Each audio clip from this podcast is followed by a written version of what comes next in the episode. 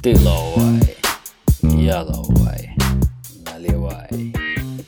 Тадяхао, в эфире Ловайкаст, и в ваших наушниках снова звучит голос его бессменного ведущего, хранителя маяка, поливателя кактуса Альберта Алика Крискова, известного также под ником Папа Хуху. И сегодня у меня в гостях очень-очень-очень интересный гость. Гость, которого я, конечно, хотел бы увидеть вживую. Я надеюсь, когда-нибудь это произойдет. А еще больше я хотел бы увидеть вживую то, что он делает своими руками. У меня в гостях Никита Струков, который, ну, он вам сейчас в двух словах скажет, что же он делает своими руками. Всем здравствуйте. Ну, я, как я понимаю, сегодня э, меня пригласили рассказать про печати. Я занимаюсь резьбой джуань, это джуанхо, то есть я режу китайские печати. Я думаю, это основное, про что будем разговаривать. Но ты знаешь, все-таки я бы наш разговор строил с двух направлений. Печати – это, безусловно, то, что мне очень интересно. Я каждый раз, когда вижу новые фотографии в твоем инстаграм-аккаунте, каждый раз получаю колоссальное удовольствие. Обязательно в шоу-нотах – я дам ссылку на твой инстаграм-аккаунт, чтобы не только я наслаждался этим визуальным пиршеством, но еще и наши слушатели. И вторая ипостась, все-таки ты не только печати режешь, скажи, что ты еще режешь? Ну, э, все началось, наверное, в Китае. Больше меня знают человек, который режет нетки и ходял, резьба по плодовым косточкам. То есть это как бы то, с чего все началось, и то, чем занимаюсь уже очень давно, и это как бы более массово популярно, я часто с этим выставках. То есть это как-то более на первом плане. То есть печати это для узкого круга людей. Это хобби после хобби, я бы так сказал. Ну вот ты вот, сказал... Поэтому, наверное, резьба. Да. да. Вот, про, вот про это, ты знаешь, про это я тоже хочу поговорить. Ты сказал слово «нецки», и я должен признаться, что я помню такой фильм, вот я-то вообще как слово «нецки» узнал. Я узнал, конечно же, из кино, которое было снято когда-то вообще в прошлом тысячелетии. Называлось оно «Каникулы Кроша». И там, соответственно, я впервые узнал, что существует такая маленькая, красивая, изящная вещь, как Нецки. А ты откуда вообще узнал про этот вид искусства и как к нему пришел?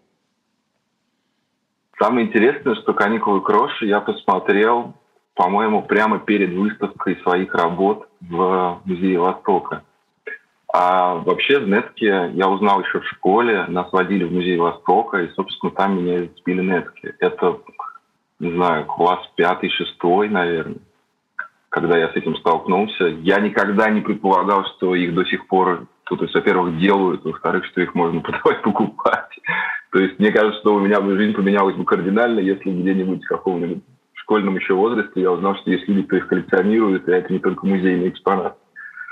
Вот, и резать начал класса с пятого. У нас был отличный урок, а, отличный трудовик, который, в принципе, наверное, посадил какую-то такую приятную, приятное увлечение. И с тех пор режу.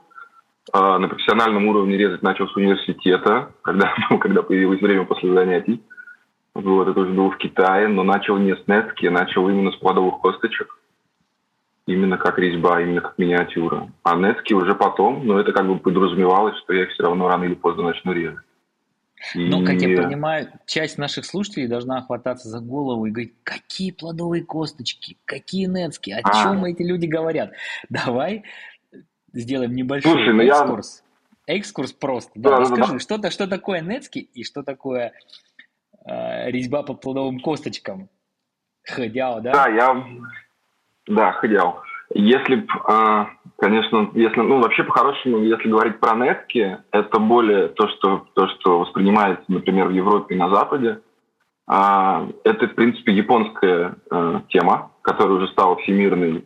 Это бывшие, как бы, брелки, которые вешались на пояс, и к ним крепилось все, что нужно было носить с собой, потому что не было кармана.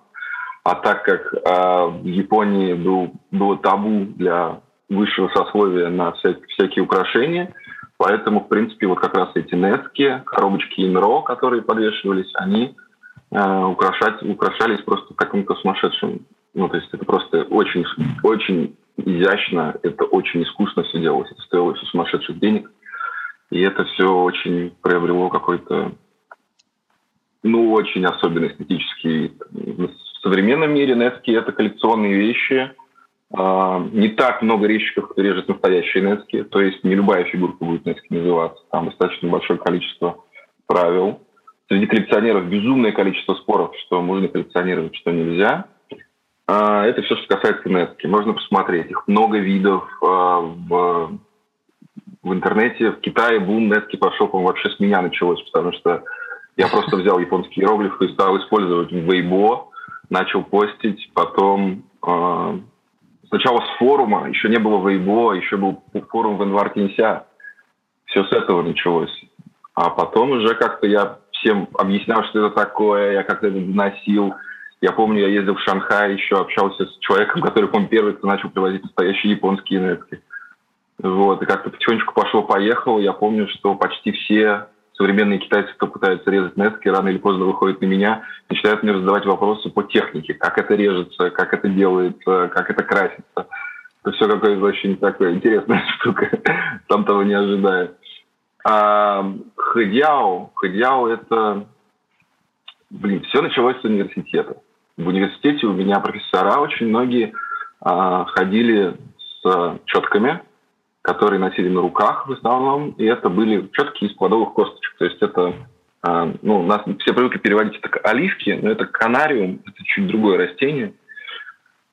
И они были тоже искусственно вырезаны. Это, мне кажется, прям очень хороший аналог нетки в современном мире, потому что телефоны раньше были еще со всякими брелками, их таскали на телефонах, их постоянно теребили в руках. Все это является частью э, венвар, то есть это, я это перевожу как а, культурные игрушки Китая. Я думаю, что кто живет в Китае, видел, что большая часть как минимум, мужского населения ходит с всевозможными, не знаю, как назвать, цапками.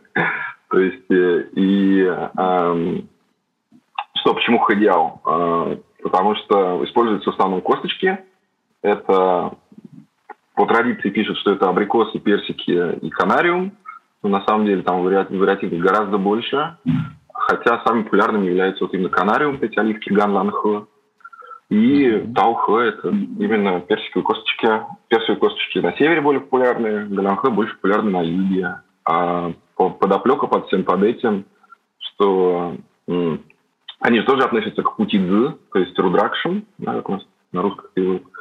Это э, как бы семена с дерева, под которым сидел Будда как бы считается, по крайней мере, везде пишут, что когда буддизм был еще на ранних стадиях, у них не было статуй, то есть когда у них не было э, образов, изображений, которые они носили с собой, то э, четки, которые они носили, они всегда использовали косточки, которые можно проткнуть так, чтобы не задеть семечко. И э, монахи, которые ходили распространяли веру, занимались проповедничеством, они сажали эти косточки и называли, что это семена дерева, под которым сидел Будда. Так бы разносили знания.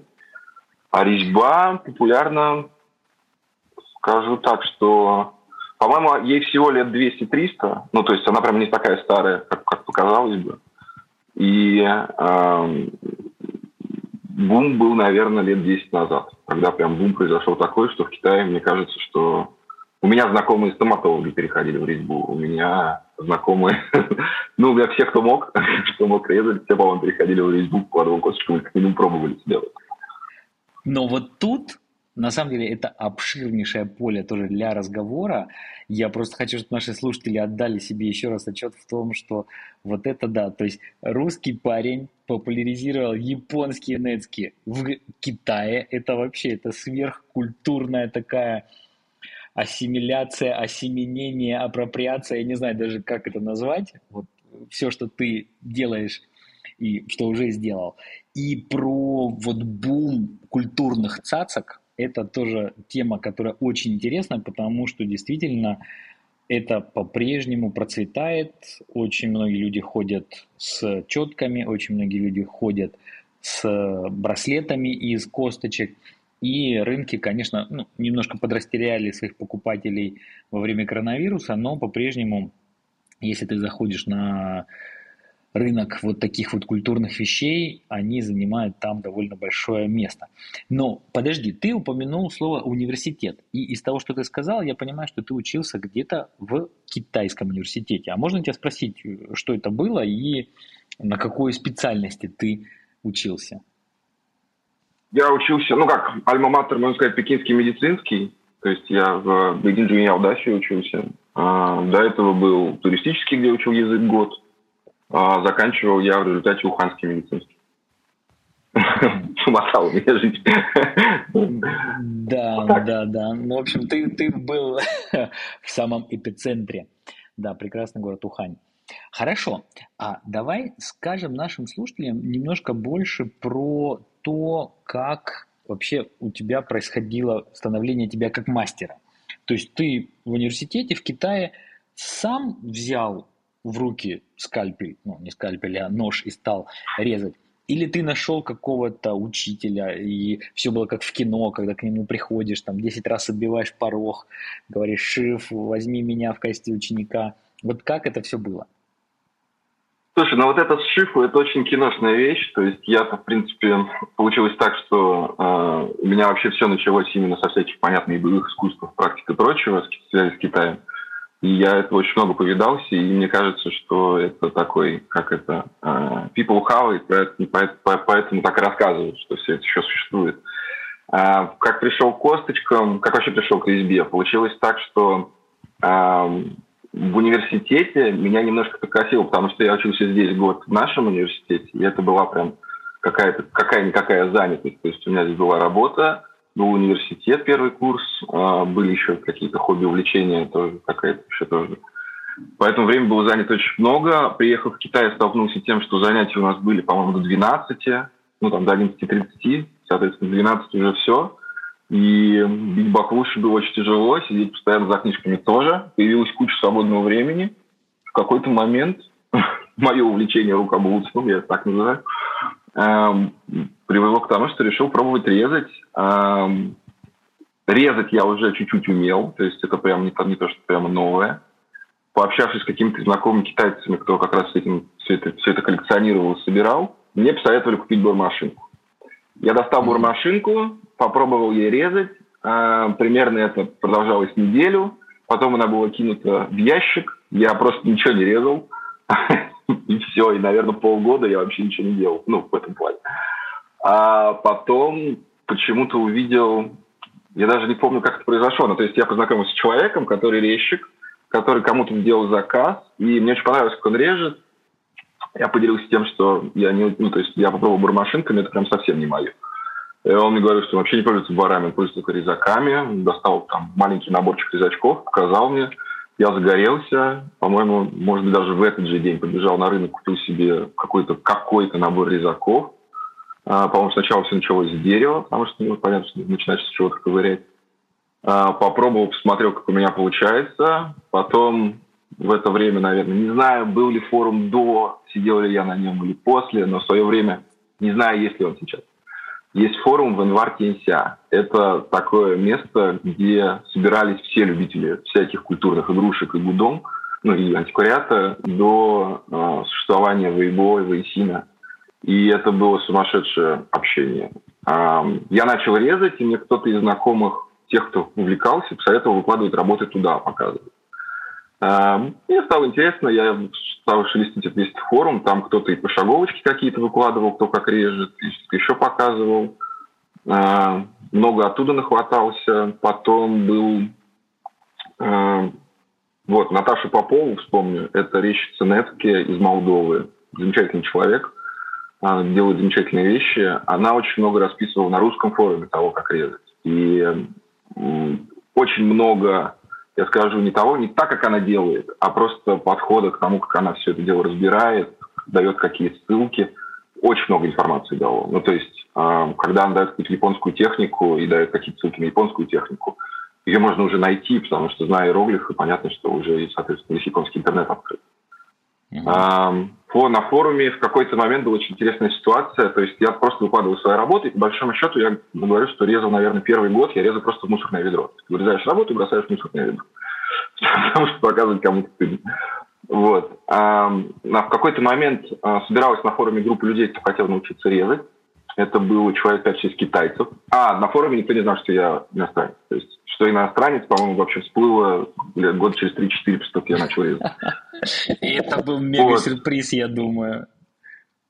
А, да, особенно когда я продавал работу через интернет, со мной встречались китайцы на улицах, то есть мы договаривались о встрече, я стою, держу телефоном, смотрю на человека, который со мной встречается, он, ты где? Я такой, сзади тебя. Он такой, где ты? Да вот я стою. Такой, это ты? Да. это было очень смешно. А, вот. И собиралась группа людей, которая собиралась резать, и они в Суджоу нашли какого-то мастера, которого пригласили в Пекин.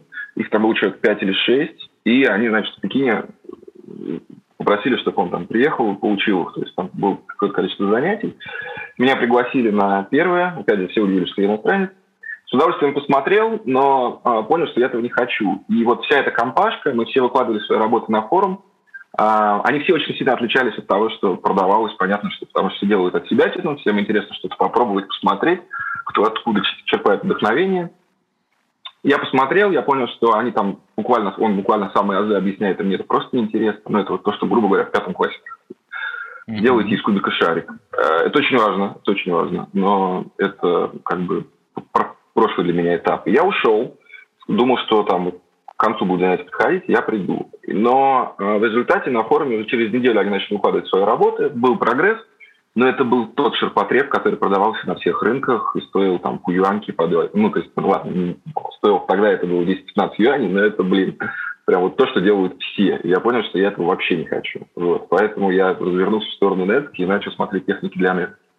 Потому что э, вещи, которые, например, делают японцы по этим же косточкам, их очень мало, но они совершенно отличаются. И в какой-то момент понял, что сам, сам цимус в том, чтобы искать что-то свое, собственный стиль, искать э, какую-то комбинацию того, что было бы понятно китайцам, понятно, потому что все, все, все кто это покупал, были китайцы, что был какой-то... Э, то, что цепляет их, то, что им понятно, то есть, соответственно, и сюжеты, и выполнение, и при этом делать что-то новое, то, что для них было бы совершенно иностранным. Ну, то есть по технике, по какому-то восприятию. И вот тут я вот. тебя хочу спросить. Смотри, получается, ты своих первых клиентов нашел в Китае. Это же все происходило, когда ты был здесь. А сейчас ты все-таки да, уже да. Не, не в Китае. Сейчас, как я понимаю, ты где-то в северной стране, по крайней мере так на китайском называется твой ученый кабинет. Бэйго Джай. Ну, да, Бэйгоджай. Бэйгоджай – это как бы вяло текущее... Э, нет, это я сказал бы так, что Бэйгоджай – это то, что началось уже несколько лет назад Эм, а, у меня жена художница китайской живописи. Еще было пара знакомых, с кем решили сделать что-то общее, потому что есть... Ну, то есть вся, все, что касается э, китайского искусства, японского искусства, оно имеет очень специфическую эстетику. И я тут очень много общался в последние годы с теми, кто рисует, вообще любыми восточными вещами занимается относительно там живописи, прикладного искусства и прочего. Я понимаю, что многие делают э, вещи, которые напоминают собой... Э, ну, по-хорошему это все называют чинузри. Это французское слово, обозначающее поделки под китайские вещи. Э, шинузри. И э, у них нет эстетики восточной, у них абсолютно западная и какая-то даже наша российская эстетика, и они пытаются делать сюжеты китайские на эту эстетику, на ну, нашу эстетику. Это выглядит очень странно. При этом я знаю людей не только в России, вообще в Европе, которые очень хорошо воспринимают восточную эстетику, и они делают западные вещи, западные, западные сюжеты абсолютно в восточной эстетике. Это совершенно по-другому выглядит, и это гораздо приятнее для глаза и воспринимается. Оно выглядит как-то более естественно. То есть, а там те же майнетки, э, сама задача – это э, поймать эстетику и технику японскую и потихонечку переходить к сюжетам более современным или там, более близким мне. То есть, грубо говоря, я сейчас делаю мышку, и это именно полевая российская мышь, а не э, японская крыса там или еще кто-то кого использует. Ну, то есть можно ожидать, что в какой-то момент, в какой-то момент ты возьмешь кубик и сделаешь из него не просто шар нетский, а колобка. Ну, колобок, ну то есть вот это вот, как тебе сказать, вот смотри, на самом деле я это воспринимаю так, есть матрешечность, вот прям абсолютная матрешечность всего этого дела. То есть эм, мы в какое-то, я в какое-то время ездил в Китай, я на самом деле последний там перед вот всем этим коронавирусом и так далее занимался тем, что возил всякие русские традиционные вещи в Китай, на всякие выставки и прочее. И mm-hmm. меня всегда первое, что сталкивалось, все спрашивали, а где же матрешки? Потому что я вот как раз не очень матрешечник, я это дело не люблю. Матрешка вообще не исконно русская. А там какие-нибудь, не знаю, палецкие шкатулки, это ближе к нам. Какие-нибудь там, не знаю, вот эти вот игрушки деревянные, которые тоже многие наши знают, это тоже не совсем наши. То есть это не традиционные вещи. А какие-нибудь не знаю, шинкарские шаркунки, ни у кого не на слуху, но это наши традиционные вещи, это вот прям такие, какие-нибудь там берестяное плетение, оно абсолютно наше, и оно есть просто в выдающихся, выдающиеся шедевры есть, которые делают. То есть не та сувенир, которая продается, а вот именно какие-то специфические вещи. И эта эстетика вот абсолютно другая. То есть это не то, к чему мы привыкли, именно вот в матрешечном полюдивом стиле. Поэтому ну, вот... я как раз за вещи более глубже. То есть я не сделаю клапка, но э, есть, например, э, красавицы, превращающиеся в куст черемухи. Вот это сюжетик уже мне больше нравится. Это тоже наша русская народная сказка, и поэтому я это использовал бы. Там какого-нибудь кота-буюна можно сделать с удовольствием. А там, не знаю, ну, то есть от, трех богатырей это уже попсов. Ну, то есть какие-то такие вещи. Понятно. Но смотри, у меня, у меня на самом деле куча просто вопросов на эту тему. И давай вот первый, который я намеревался задать, а потом посмотрим, какие я еще вспомню. Вот ты сейчас все-таки не в Китае. И как бы ты yeah. охарактеризовал своих покупателей сейчас? То есть, если в Китае ты продавал китайцам, то сейчас кто, например, те люди, которые интересуются твоим искусством, которые его покупают, это по-прежнему больше китайцы или есть интерес со стороны именно вот тех людей, которым не чужда восточная эстетика? Слушай, ну то, чем я сам занимаюсь, это на самом деле очень узкая тема. А, скажу тогда, я не в Китае, я в Москве. А, застрял последние уже сколько, уже два с лишним года. Ну, то есть вот прямо, вот прямо перед карантином у нас мы собирались покупать билеты на самолеты, и мне приходит сообщение из, от уханьских наших э, ну, знакомых, моих преподавателей и прочего, что там что-то началось, и, соответственно, билеты не были куплены, и мы, мы застряли тут. По поводу продаж э, уже давно, ну то есть с форума, когда началось все с форума, примерно было так. Э, это был год кролика, я резал кроликов, я получил, э, на форуме со мной связался один из продавцов, то есть это не конечный потребитель, это перекупщик, который мне сказал, что типа, смогу ли я ему сделать несколько кроликов. Мы договорились, я, как сейчас помню, это была цена 100 юаней за, за работу, и э, это был реально первый взрослый заказ, и мне заказали 100 кроликов по 100 юаней. А, понятно, студенческие годы это очень, это очень круто. Ну, в те времена это прям, прям очень 100 круто. 100 кроликов. Это прям... То это 100 одинаковых работ плюс-минус. Я, наверное, повесился после этого. Но, честно говоря, это дает очень... Это, ну, то есть это отличная тренировка. А после этого это прям шедевр. У меня причем один из этой сотни, ну, то есть там, понятно, что было больше ста, потому что и брак, и прочее, понятно, что было больше ста, там и брак и прочее. И я, конечно, э, оставил себе одного, кого который носит до сих пор, который таскаю.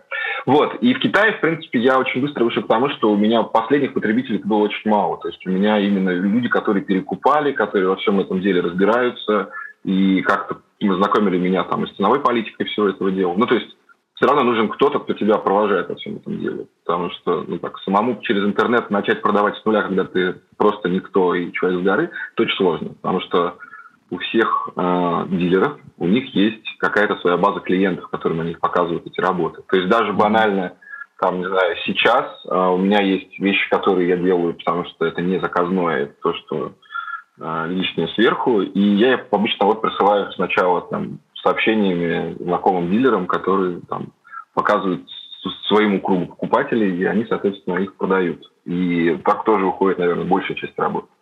Uh-huh. Вот. А для всего этого дела получилось так, что начали, начиная с резать, у меня был Пекин, соответственно, это там а рынок а, Шелиха. Он uh-huh. только-только начинался. То есть он только переехал. Я помню, что он прямо только переехал, когда я начал резать. А, то есть до этого находился за Пантявиан, прям, прям, прям сзади. А, и я там сразу несколько человек уже знакомых было, и уже вот а, у меня там очень многие прям что-то просили сделать, что-то заказывали, что-то общались.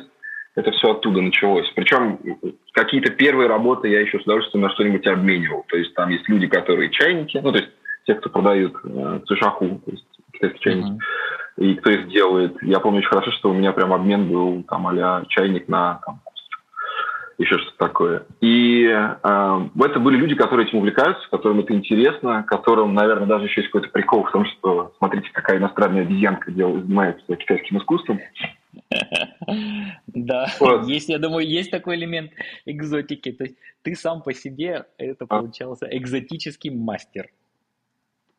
Ну да, это, конечно, была экзотика, это такой бум был в этом плане. Но как бы тоже, видишь, это не все знали. Ну, то есть я это никак не, не, э, как не позиционировал, что это прям вот просто иностранец. То есть, потому что, во-первых, их таких нету. И я помню, что мне даже предложили в свое время, кто-то из CCTV предложил меня типа снять в каком-то программе, я посмотрел на свои работы и понимаю, что такое нормальные работы, я такой, такой, знаете, я не хочу. Ну, потому что это, ну, грубо говоря, может это и сыграть хорошо, а может и нет. Ну, то есть в этом плане. И в эту, в эту сторону я вообще не пошел. Я понял, что это мне не нужно. А пошел в сторону, вот, когда коллекционеров, потому что это люди, кто покупают дорогие работы, это единицы, это очень маленький круг людей. С косточками тоже достаточно приятно то, что... Ну, мне нравится. То есть эти все, все вещи, они обычно... Вот я прислал человеку фотографию, а, ему понравилось, он ее там купил или там заказал мне заранее, и все, она уходит ему в стол, она никуда больше, нигде больше не всплывет обычно. Или они там перепродаются, если это видно, тоже отдельное удовольствие. Вот, то есть эти а вещи, вот скажи, они попадают в какому-то...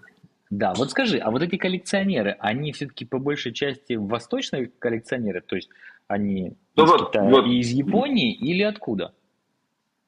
Вот, вот. И понятно, что когда все начиналось, был Пекин, потом, когда уже начинал, начинался интернет, появился уже нормальный Таобао, э, уже все пошло по всему Китаю. То есть там а ну все, я уже весь Китай был, там из севера, юг, восток, что мы а, в России, по-моему, не было ни одной моей работы очень долго. Вообще не было моей работы очень долго. То есть какие-то друзья там меня спросили, это все а, другое.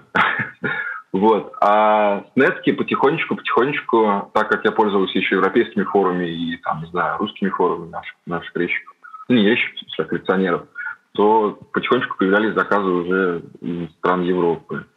Потом в какой-то момент один из моих дилеров начал э, показывать работы японцам. Он занимался продажей японского антиквариата в Китае, и он начал в Японию возить мои работы. Так он стал моим дилером в Японии. В Японии у меня ты... нет ни одного японца-дилера, то есть они пошли в Японию работать. Mm-hmm. А, на сегодняшний день а, все что угодно. Сейчас работа едет в Америку, другая едет в Англию, и одна едет в Японию. Ну, то есть, грубо говоря, оно по всему миру. И уже просто ну, как другой уровень. То есть поднимаешься, ты выходишь из одного маленького рыночка, потихонечку расширяешься на весь мир. И при этом э, работы улучшаются, понятно, что не столько лет резать, они должны улучшаться. И, соответственно, э, когда работы всплывают на каких-нибудь аукционах приличных, там типа а-ля Боханс или там Заки, то понятно, что уже другое, другое к тебе отношение. Ну, то есть это уже другой мир. Угу. И но я хотел сказать, я хотел сказать, что ты, получается, поехал в Тулу со своим самоваром. То есть продавать нетски в Японию, сделанные в России руками русского резчика. Слушай, ну это вообще круто. Но это не так. А, скажем так, что если в Туле разучились делать самовары, то они бы их стали закупать в Китае. Потому что в Японии а, искусство Нецки, оно умерло, прям умерло. Да? То есть там какой-нибудь Масатоши Масатоши – это последний вообще резчик традиционный японский. Я, по-моему, уже вот никого не помню. Есть Бишу, но он самоучка. То есть э, у них же была традиция а-ля отец-сын, ну, то есть, понятно, что мастер-ученик и прочего. Были артели, но это все существовало там а до начала 19 века. Ну, нет, 19 ладно, начала 20 века.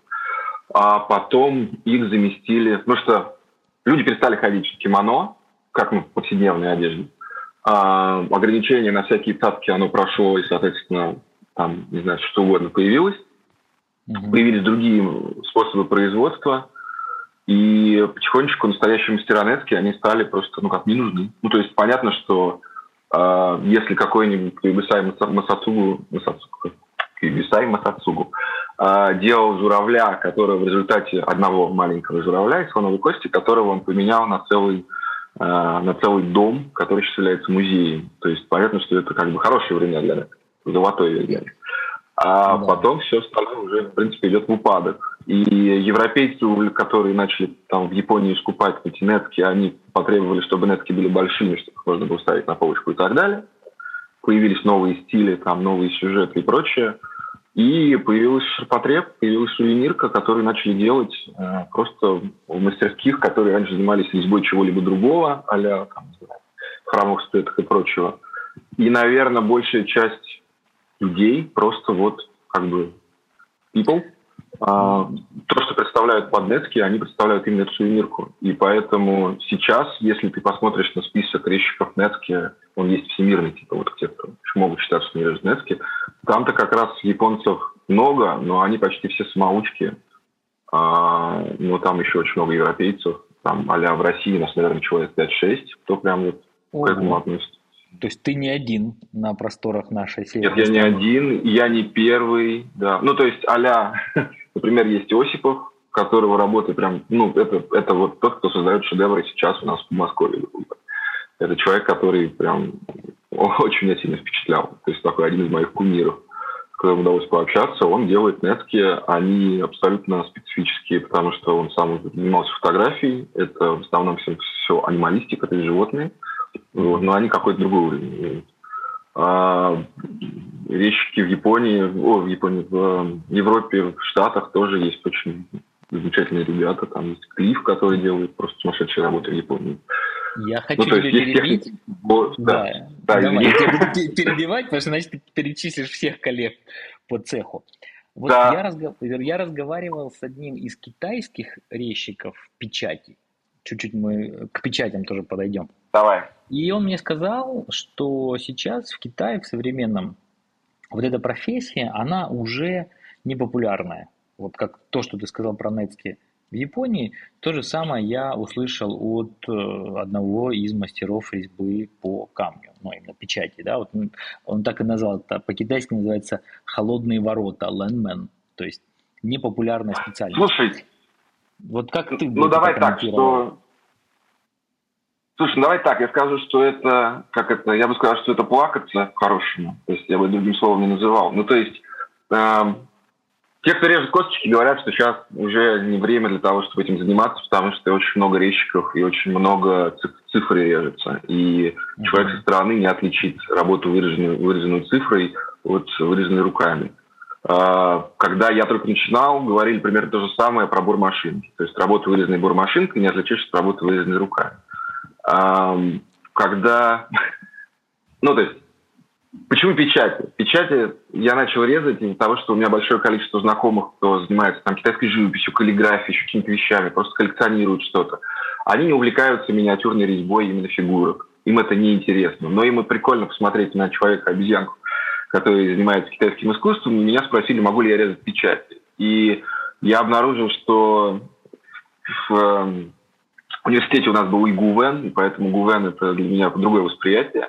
Я его не перевожу, потому что я не переводчик вообще. Вот, но я с удовольствием читаю, с удовольствием использую. И получилось так, что меня спросили, могу я резать печать? Я сказал, что, видимо, да. Ну, потому что я понимаю, что, понимаю, как. Надо просто посмотреть теорию. И достаточно быстро меня это очень сильно увлекло тем, что у меня там компьютер забит всякими древними сканами книжек – из каталога с печати, я сам там коллекцию имею. Ну, то есть это все прям подсел. Но э, заказчики были вот чисто категорически люди, которые занимались живописью, использовали печать повседневно, и при этом для них это было э, именно инструментом. Ну, то есть это был так, такой подход. И получается, что вот эти люди, они заказывают печати. И если там человек на начальном уровне, то есть который то, то есть только начал там или, ну, только начал, то получается, что, в принципе, ему а вот резчики, которые там сидят на рынках и прочее, это вот тот уровень, который ему, ему достаточно, ему больше не нужен. А, те люди, которые там просто хотят а свои упаковки для своих магазинчиков ставить печати и прочее, они вообще пользуются цифрами. То есть, ну, то есть цифры, то есть они делают картинку на компьютере, им вырезают лазером, и они используют такие печати. Но при этом же есть круг коллекционеров, которые до сих пор коллекционируют печати, новые стили появляются раз в сто лет. ну ладно, не сто лет. Типа породил целый, целый, целый гигантский стиль. Это было сто лет назад. Сейчас, мне кажется, еще стилей 5-6 найти можно, которые там за последнюю сотню выйдет. Но все равно это очень редко. Резьба печати – это искусство, которое тянется очень давно. Я думаю, что тоже тем, кто живет в Китае, понятно, что почти на каждом рынке сидят, ну ладно, я имею в виду, что рынке традиционных игрушек, они там продают чаще, чем сидят люди, которые сидят и покупают, ну, и режут печати прямо при тебе и так далее. Про сувенирку вообще не говорю, это отдельная тема. Эти люди не режут печать, это режут сувенирные вещи. Но при этом есть э, люди, которые заканчивают университеты, э, ну, Академию живописи, я имею в виду, которые изучают прям резьбу печати профессионально, э, у которых цена печати это прям цена там за иероглиф столько-то, и это цены очень высокие. Есть коллекционные печати, которые стоят, ну ладно, миллионы юаней, я тоже такие знаю. Ну, то есть это э, в очень специфический рынок, потому что есть все для каждой ступеньки. То есть если у тебя есть юань, ты можешь купить себе печать. Если у тебя есть миллион, то и найдут печати, на которые у тебя денег не хватит. Ну, то есть это все прям очень потихонечку, вот прям, там, грубо говоря, плюс 10 юаней лучше, плюс 10 юаней лучше, плюс 10 юаней лучше и так далее, и так далее. То есть поэтому сказать, что это прям long нет. Это не так, это просто человек не нашел свою нишу, не нашел своих клиентов. Потому что коллекционеры, которые коллекционируют печати, это человек, на который, который, ну, то есть он к тебе подсаживается, и все. И там есть люди, которым там уже в течение пяти лет, они там, ладно, раз в полгода, но что-нибудь попросят вырезать, и это все а дело вот продолжается. Тут... Хочется что-то новенькое. А вот тут, смотри, Никита, для наших слушателей, вот ты, как человек, который общается с такими людьми, который понимает их чуть лучше, наверное, чем кто-либо другой из не китайской тусовки. Вот объясни, потому что все равно же периодически спрашивают, ну а зачем тебе покупать печать каждые полгода? Ну вот есть тебе печать, на ней есть твое имя, там, Никита, или там Алика, все, вот у тебя печать, ну что, ты же за свою жизнь имя не сменишь, вот и печать, одной печать на всю жизнь хватит. Для чего люди, как ты сейчас только что сказал, подсаживаются и покупают печати каждые X месяцев, каждое энное количество месяцев. Это коллекции. А, коллекционеры – это специфические люди. А, и всегда хочется чего-нибудь новенького. А, это приносит удовольствие. Я отошлю к Пелевину. вот. Но я имею в виду, что получается так, что как бы сказать... Ну, то есть, это коллекция, это точка. То есть, это, в принципе, больше, мне кажется, объяснять смысла не имеет. По поводу э, печати, да, я чуть-чуть еще тоже подальше начну отвечать на этот вопрос. Э, шика, то есть резьба по камню, именно как иероглифов, она гораздо раньше появилась, чем э, письмо кисточкой. И поэтому она имеет более глубокие корни. Это другой уровень. То есть это каллиграфия, но это каллиграфия по камню. Это раз. То есть понятно, что если человек коллекционирует каллиграфию, то есть люди, которые коллекционируют печать. А, я думаю, что вопрос, когда люди коллекционируют марки, в принципе, уже особо не стоит, потому что все понимают, что есть такие люди. Но вот и печати, можно сказать, что ну, совсем похоже на марки. Если отпечатать бумажки аккуратненько вырезать ножницами, будет марка. Вот. Но я имею в виду, что э, у коллекционеров у каждого свои прибабахи, у каждого своя тема коллекции, все собирают по-разному кто-то, ну, то есть понятно, что темы у всех разные, но при этом печати, э, те, которые собирают, это собирают примеры каллиграфии какого-то мастера резчика. То есть это смысл не в том, что у тебя там будет какая-то другая надпись или еще что-то. Это будет пример каллиграфии какого-то другого человека. Поэтому там у резчика печати первое, что должно, к чему он должен стремиться, это к появлению худо-бедно какого-то своего а, понятного стиля, который сразу будет узнаваем там, среди коллекционеров хотя бы. При этом печати, они же делятся на очень большое количество, то есть именная печать – это именная печать. Что такое именная печать? Имена – это наружка. А что там? Мин, хау, д. Ну, то есть это очень большое количество разновидностей. Mm-hmm. У каждого художника 15-16 ну, псевдонимов китайского. Ну, то есть это очень много. А потом есть всякие, э, как бы, коллекция кого-то. Есть такая вещь, как экслибрисы – то есть на русском они так называются, то есть это печати какого-то, какой-то коллекции. Коллектор а библиотека такого-то, или там библиотека семьи такого-то, там, или там такой-то Джоан. Ну, то есть это другая вещь. Это вещи, которые уходят в коллекцию и ставятся печать для этого дела. Это все, что относится к именным печатям, как бы. А, по Потом идут печати, я их называю печать настроения. То есть на самом деле это называется сендан, то есть это сен э, свободный, свободный. То есть это печати, которые свободные печати, все что угодно может быть. Они тоже делятся бесконечное количество. То есть это печати со стихами, с какими-то фразами, какие-то просто интересные, смешные печати. То есть э, то, что мне нравится, это которые ее учат, то есть у которых есть какая-то... Ну, то есть, ну, изюминка, это прям совсем звучит ужасно. Ну, то есть, это вот то, что с каким-то приколом. Ну, то есть, мне кажется, это будет более понятно. Ну, то есть, это, э, ну, все что угодно. Это какое-то безумное количество. И когда ты видишь какой-то прикол использован а в четвертом веке, и он действительно смешной, и ты его находишь, и хочешь повторить, это тоже религии. Поэтому печати очень много, а какие-нибудь художники используют все эти печати для того, чтобы создать какой-то оттенок картине. Ну, то есть а печать красного цвета, черная каллиграфия – это тушь, и считается, что это для баланса должно быть и то, и другое. Каллиграфия – это более янская составляющая инскими краской, ну, то есть инская тушью, потому что она черная, а каллиграфия – это живая, поэтому это ян. А печать, она янская по цвету, потому что она красная, и инская по составляющей, потому что это камень, и это стабильный иероглиф. То есть балансируем все-все и вся. Но при этом э, художники часто используют печать для того, чтобы на что-то намекнуть. То есть, я не знаю, там какой-нибудь печать с каким-нибудь там поэтической строчкой будет обозначать, какое там настроение было у художника, когда рисовал там это или писал это.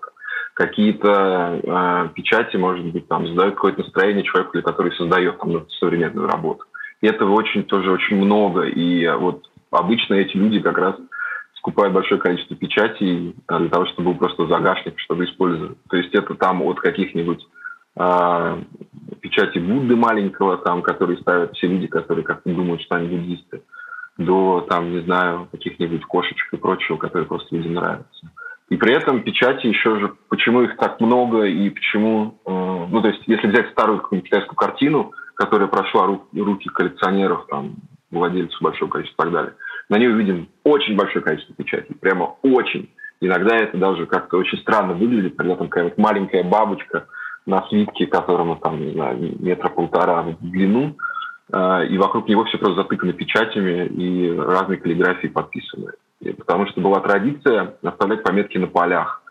А среди коллекционеров это называется estimate, ой, это называется провинанс, простите, который влияет на estimate. То есть это а, как бы отметка того, что это проходило сквозь руку какого-то коллекционера. И традиция пошла о том, что тебе приходит какой-нибудь свиток, ты его посмотрел, тебе он нравится, ты его дома хранишь. Если э, кто-то его возьмет посмотреть, чтобы не забыл, ставишь на него печать, на русском называется экслибрис, в котором будет написано, что это там свиток в твоей коллекции. И, соответственно, когда человеку всплывает этот свиток, ты говоришь, что же мой? Он говорит, нет, он говорит, «Ну как, нет, вон моя печать.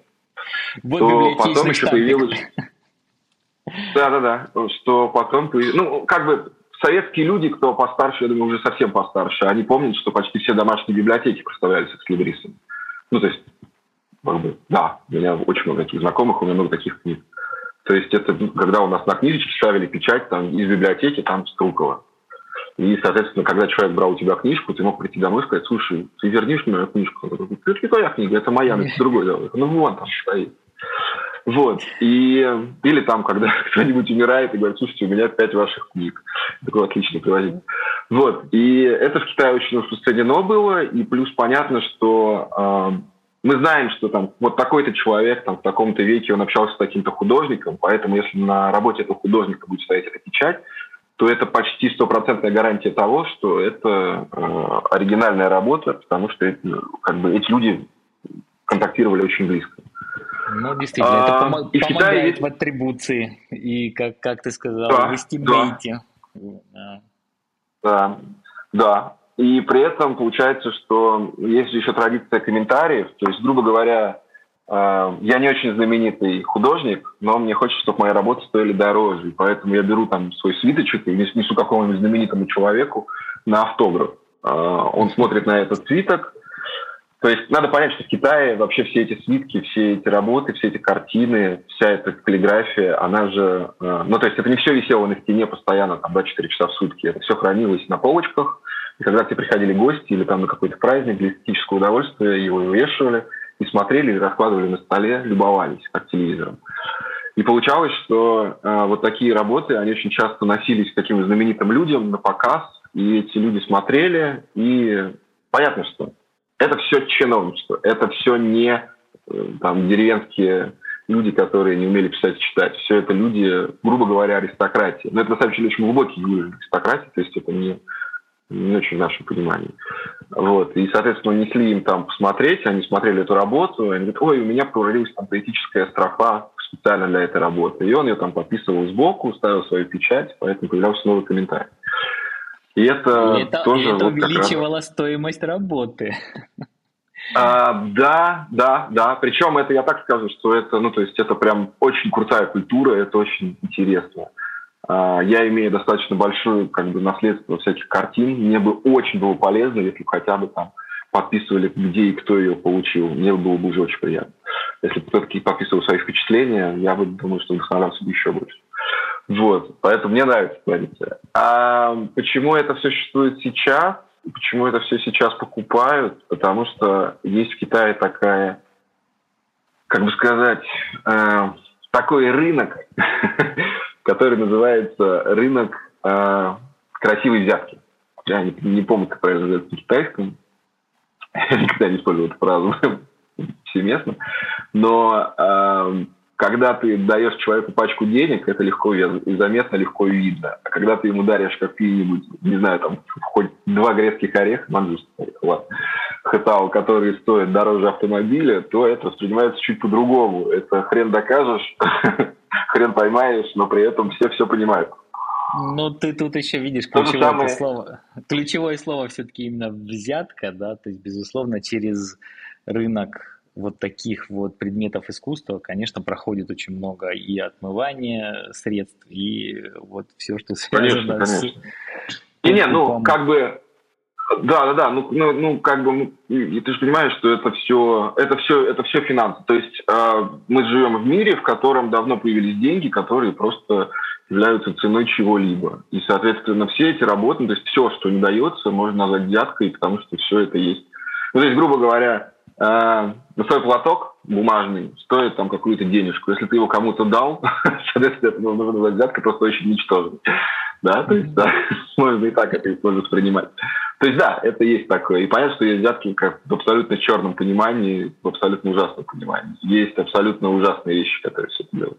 Но это просто инструмент. То есть, это все воспринимается чуть по-другому. А коллекции от этого растут, множатся, и не все люди, которые... Точнее так, а, люди, которые коллекционируют культурные игрушки, по большей части своей, это как раз не очень плохие взяточники, это достаточно очень хорошие люди. А, для Китая, а, то есть очень специфическая, специфика такая даже, что люди, покупающие материал, и люди, покупающие я, то есть люди, покупающие как бы это назвать-то, талант, не знаю, талант. Ну, то есть, грубо говоря, mm-hmm. печать это может быть красивая каллиграфия, которая на ней вырезана, а может быть это безумно дорогущий камень, который, который стоит очень много денег, он очень большой, очень тяжелый. Вот те, кто обычно именно как взятки-взятки и именно как какие-то деньги на сбережения, на подъем и так далее, это всегда материал. А те, кто увлекаются именно э, культурой всего этого дела, в основном это как раз именно каллиграфия, какие-то изящные тонкие вещи. Ну, то есть это просто, просто две разных категории Тут, конечно, и получается, что... Да, да, давай. Ну, давай, заканчивай мысль, потому что я тебя уже собирался перебивать. Не, не, нормально, перебивай. Но я хотел сказать, тут нам надо с тобой уже наших слушателей подводить к такому финальному отрезку нашего подкаста. И я, конечно, с тобой соглашусь, что на самом деле рынок предметов искусства в Китае – это огромный совершенно рынок, на котором существует очень своя большая стратификация, какие материалы, какие, кто берет 100 юаней за иероглиф, кто берет 10 тысяч за иероглиф, какой камень стоит миллион юаней, какой камень стоит 5 юаней. И ты знаешь, вот это, мне кажется, тема для отдельного подкаста. Было бы здорово нам с тобой подумать, может быть, позвать кого-то еще, потому что, как я понимаю, все, что касается рынка китайских предметов искусства в России, все-таки нас слушают, мы с тобой на русском языке говорим, наша аудитория, конечно же, это практически только русскоязычные люди, которые интересуются Китаем, китайской культурой. И для нас, мне кажется, этот рынок очень часто совершенно непонятен. Непонятно, почему там одна пара орехов может стоить 500 юаней, другая стоит 5000 юаней. И вообще, почему за орехи надо платить деньги, например. Да, я уж не говорю про, про другие вещи. И напрямую это часто не связано с э, древностью артефакта. Так что давай подумаем с тобой, с кем можно записать подкаст, где мы поговорим на тему, будем просвещать наших слушателей на тему того, что же такое есть китайское искусство, потому что все то, что ты говорил до этого, это же очень-очень интересные вещи, завязанные на живопись, на поэзию, на культуру, кто были те самые литерати, что практически все они были чиновниками, что грамотный человек – это часто на 90% был человек, который служил бюрократом в какое-то время на какой-то должности и прочее. И вот э, как это все перетекло из древности в современность, что из себя представляет рынок сейчас. Давай, если тебе интересно, а я надеюсь, что наши слушатели нам в комментариях напишут, им это интересно или нет, то можно сделать даже целый цикл подкастов на эту тему. Потому что все-таки вот тут к чему я подвожу, к какой финальной мысли, вот чтобы ты хотел сказать тем людям, которые интересуются восточным искусством в России? Что бы ты им посоветовал? Как? Может быть, все-таки окунуться с головой в Шунуазри или наоборот сказать, нет-нет-нет, вот только дождусь, когда откроется Китай и поеду в Китай, и только Пхантиаюань, только Шилиха, вот только такие кондовые рынки, или вообще там в деревню поеду, буду искать, э, что там про дедушка кого-то там на этом рынке вырезал.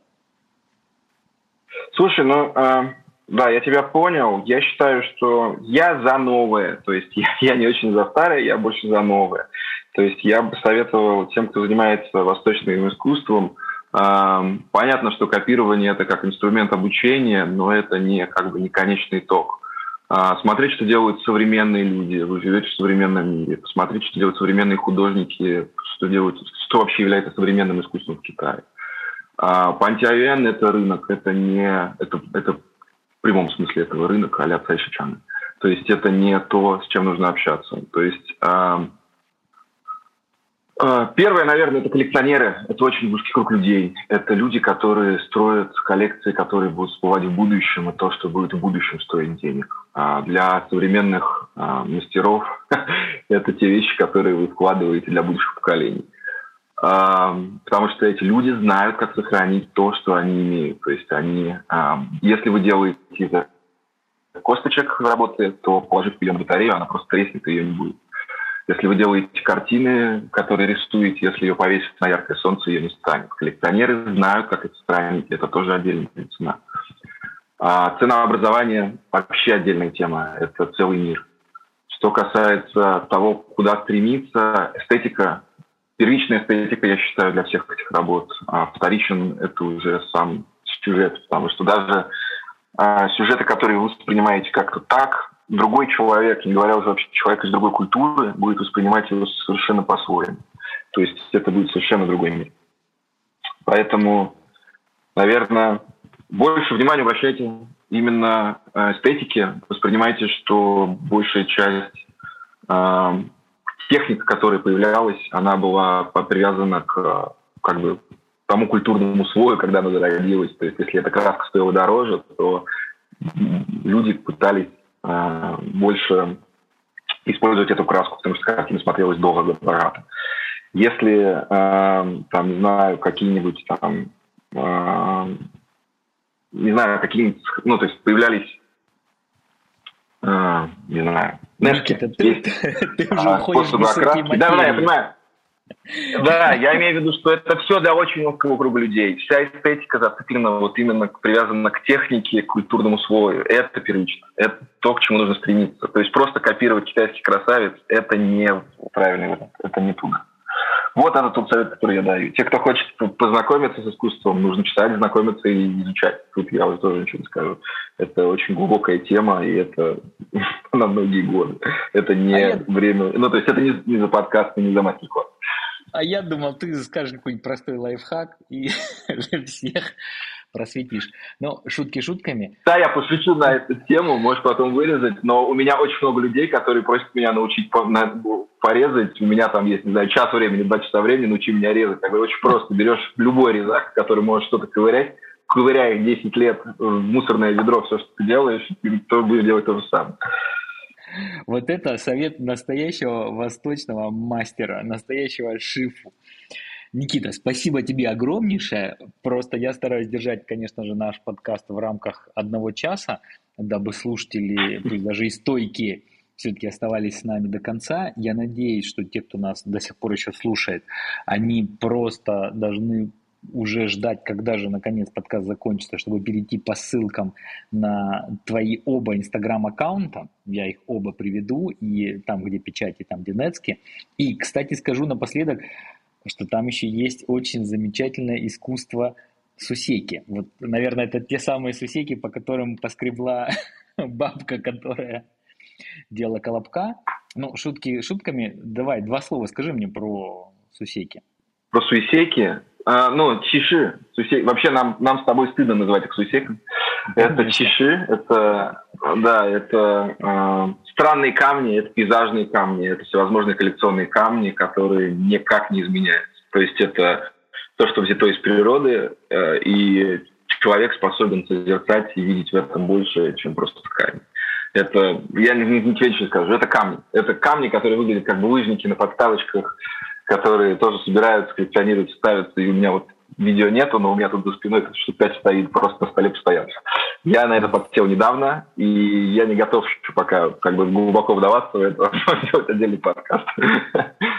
Но, но заходите, слушатели, заходите на аккаунт Никиты в Инстаграме, и там вы эти чеши, эти сусеки, суисеки увидите сами. Но Никита, давай тогда уже будем прощаться с нашими слушателями. Пожалуйста, я тебя очень прошу, вот это мое предложение о том, чтобы сделать целую серию подкастов про китайские искусства. Надеюсь, что ты благосклонно рассмотришь и согласишься к вящему удовольствию наших слушателей. И напоследок хочу тебя спросить, есть у нас обычно две рубрики, это грамота и музыка – есть ли у тебя какая-нибудь грамота, которой бы ты хотел поделиться, какую-нибудь фразу с нашими слушателями, и потом какую музыку поставить в конце подкаста? Um, да, есть, наверное, фраза. Я думаю, что ты, ты сразу узнаешь, о чем речь. У меня есть любимая фраза, это строчка из стиха, которая звучит как «Дон ту сиу сянзу». Это, грубо говоря, восточный кролик э, и западный ворон гоняются друг за другом. Э, то есть время идет. И да. я как раз приведу пример того, что это та эстетика, о которой я говорю, что меня как раз цепляет именно понимание того, что это не просто э, птичка, кролик, луна и солнце, а именно в том, что это э, восприятие всего мира, потому что э, каждый символ состоял что-то. Кролик — это символ всего инского, у, соответственно, ворон — это вот как раз всего янского. И это говорит о всем. Все течет, все меняется, все проходит все постоянно движется. Это цитата. Да, но это прекрасная грамота, это замечательная строчка, и мы ее обязательно тоже напишем в наших шоу-нотах. А теперь давай музыку. А, музыку Тюкван. А, это композиция пьяница для гуцин. Тоже отдельное искусство. И я тебе пришлю. Отлично. А я с огромным удовольствием поставлю эту музыку в конце нашего подкаста, который вот уже наступает прямо сейчас. Никита, огромное тебе еще раз спасибо от меня лично, потому что мне этот разговор был самому очень интересен. Я действительно надеюсь, что когда откроются ворота страны, я имею в виду, конечно же, ворота Китая, я очень буду рад тебя видеть в Пекине. Я думаю, что для тебя этот город тоже по-своему родной, и с удовольствием ты сюда приедешь. И буду рад возможности увидеть тебя и твои работы в Москве. А нашим слушателям еще раз всячески-всячески рекомендую подписываться на твои аккаунты и наслаждаться. Ну что, от тебя прощание с нашими слушателями, а я со своей стороны уже говорю пока-пока. Да, всем большое спасибо за то, что слушали. Э, большое спасибо, что пригласил. И да, до новых встреч.